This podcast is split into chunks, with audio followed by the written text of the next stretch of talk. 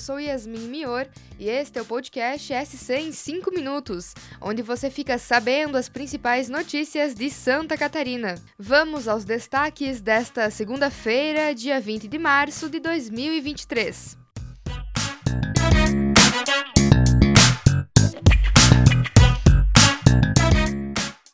Eu abro a semana e o podcast dando as boas-vindas ao outono.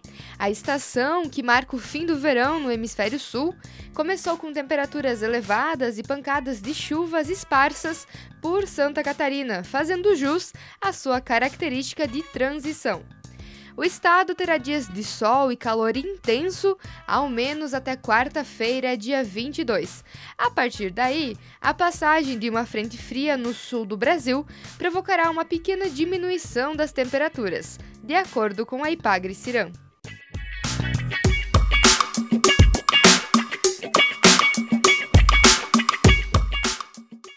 Mudando de assunto, a Caixa Econômica Federal começa a pagar nesta segunda-feira, dia 20, a parcela de março do Bolsa Família.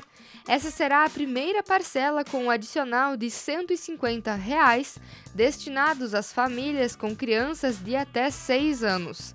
Podem sacar o dinheiro nesta segunda os beneficiários com o número de inscrição social de final 1. O valor mínimo corresponde a 600 reais mas com um novo adicional, o valor médio do benefício sobe para R$ 669,93 centavos. Em junho, começará ainda o pagamento do adicional de 50 reais por gestante, por criança de 7 a 12 anos e por adolescentes de 12 a 18 anos. No modelo tradicional do Bolsa Família, o pagamento ocorre nos últimos 10 dias úteis de cada mês. Confira mais informações em nsctotal.com.br.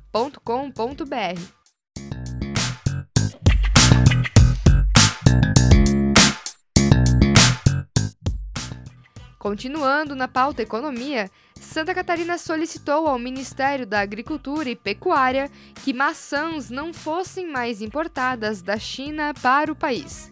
Isso porque o estado é o maior produtor nacional da fruta e fez o pedido para evitar prejuízo social e econômico aos produtores. A intenção é também de evitar riscos de novas pragas no cultivo das macieiras em Santa Catarina. Conforme dados da Secretaria de Estado da Agricultura do Estado catarinense, a produção de maçã contribui em média com 50% da fruticultura estadual, o equivalente a 570 milhões de reais ao ano.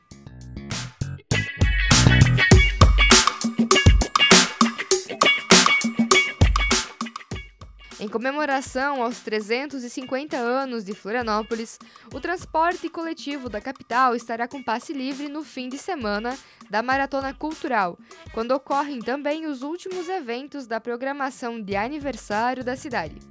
O horário das linhas no sábado, dia 25, e no domingo, dia 26, segue de acordo com o já utilizado em seus respectivos dias semanais.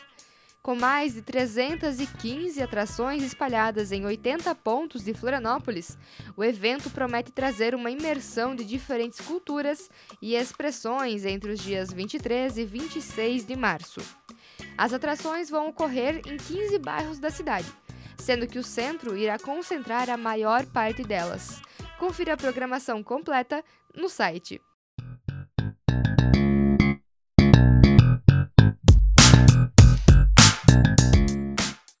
Falando agora sobre o campeonato catarinense, neste final de semana aconteceram os primeiros jogos das quartas de final entre os times. Das quatro partidas, duas acabaram empatadas. Havaí e Criciúma fecharam o placar em 0 a 0, assim como Concórdia e Brusque. Já o Barra venceu a Chapecoense por 2 a 0.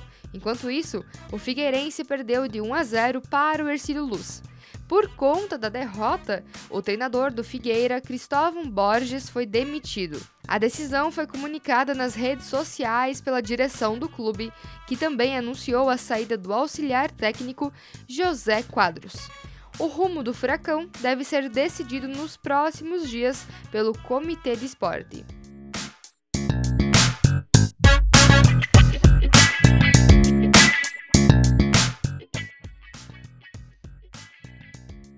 Encerrar, bora falar de BBB? Domitila, Fred e Gabriel Santana estão no paredão desta semana no Big Brother Brasil.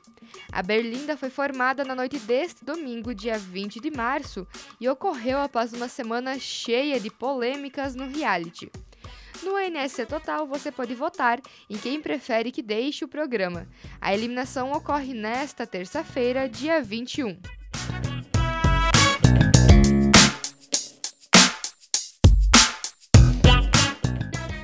Esse foi o SC em 5 minutos, o podcast do NSC Total, publicado de segunda a sexta. A produção e a locução são minhas, Yasmin Mior. A captação de áudio é de Júnior Dias. A edição de som é de Bianca Nacleto. E a coordenação é de Carolina Marasco. Essas e outras notícias você pode conferir em nsctotal.com.br. Até a próxima, tchau, tchau!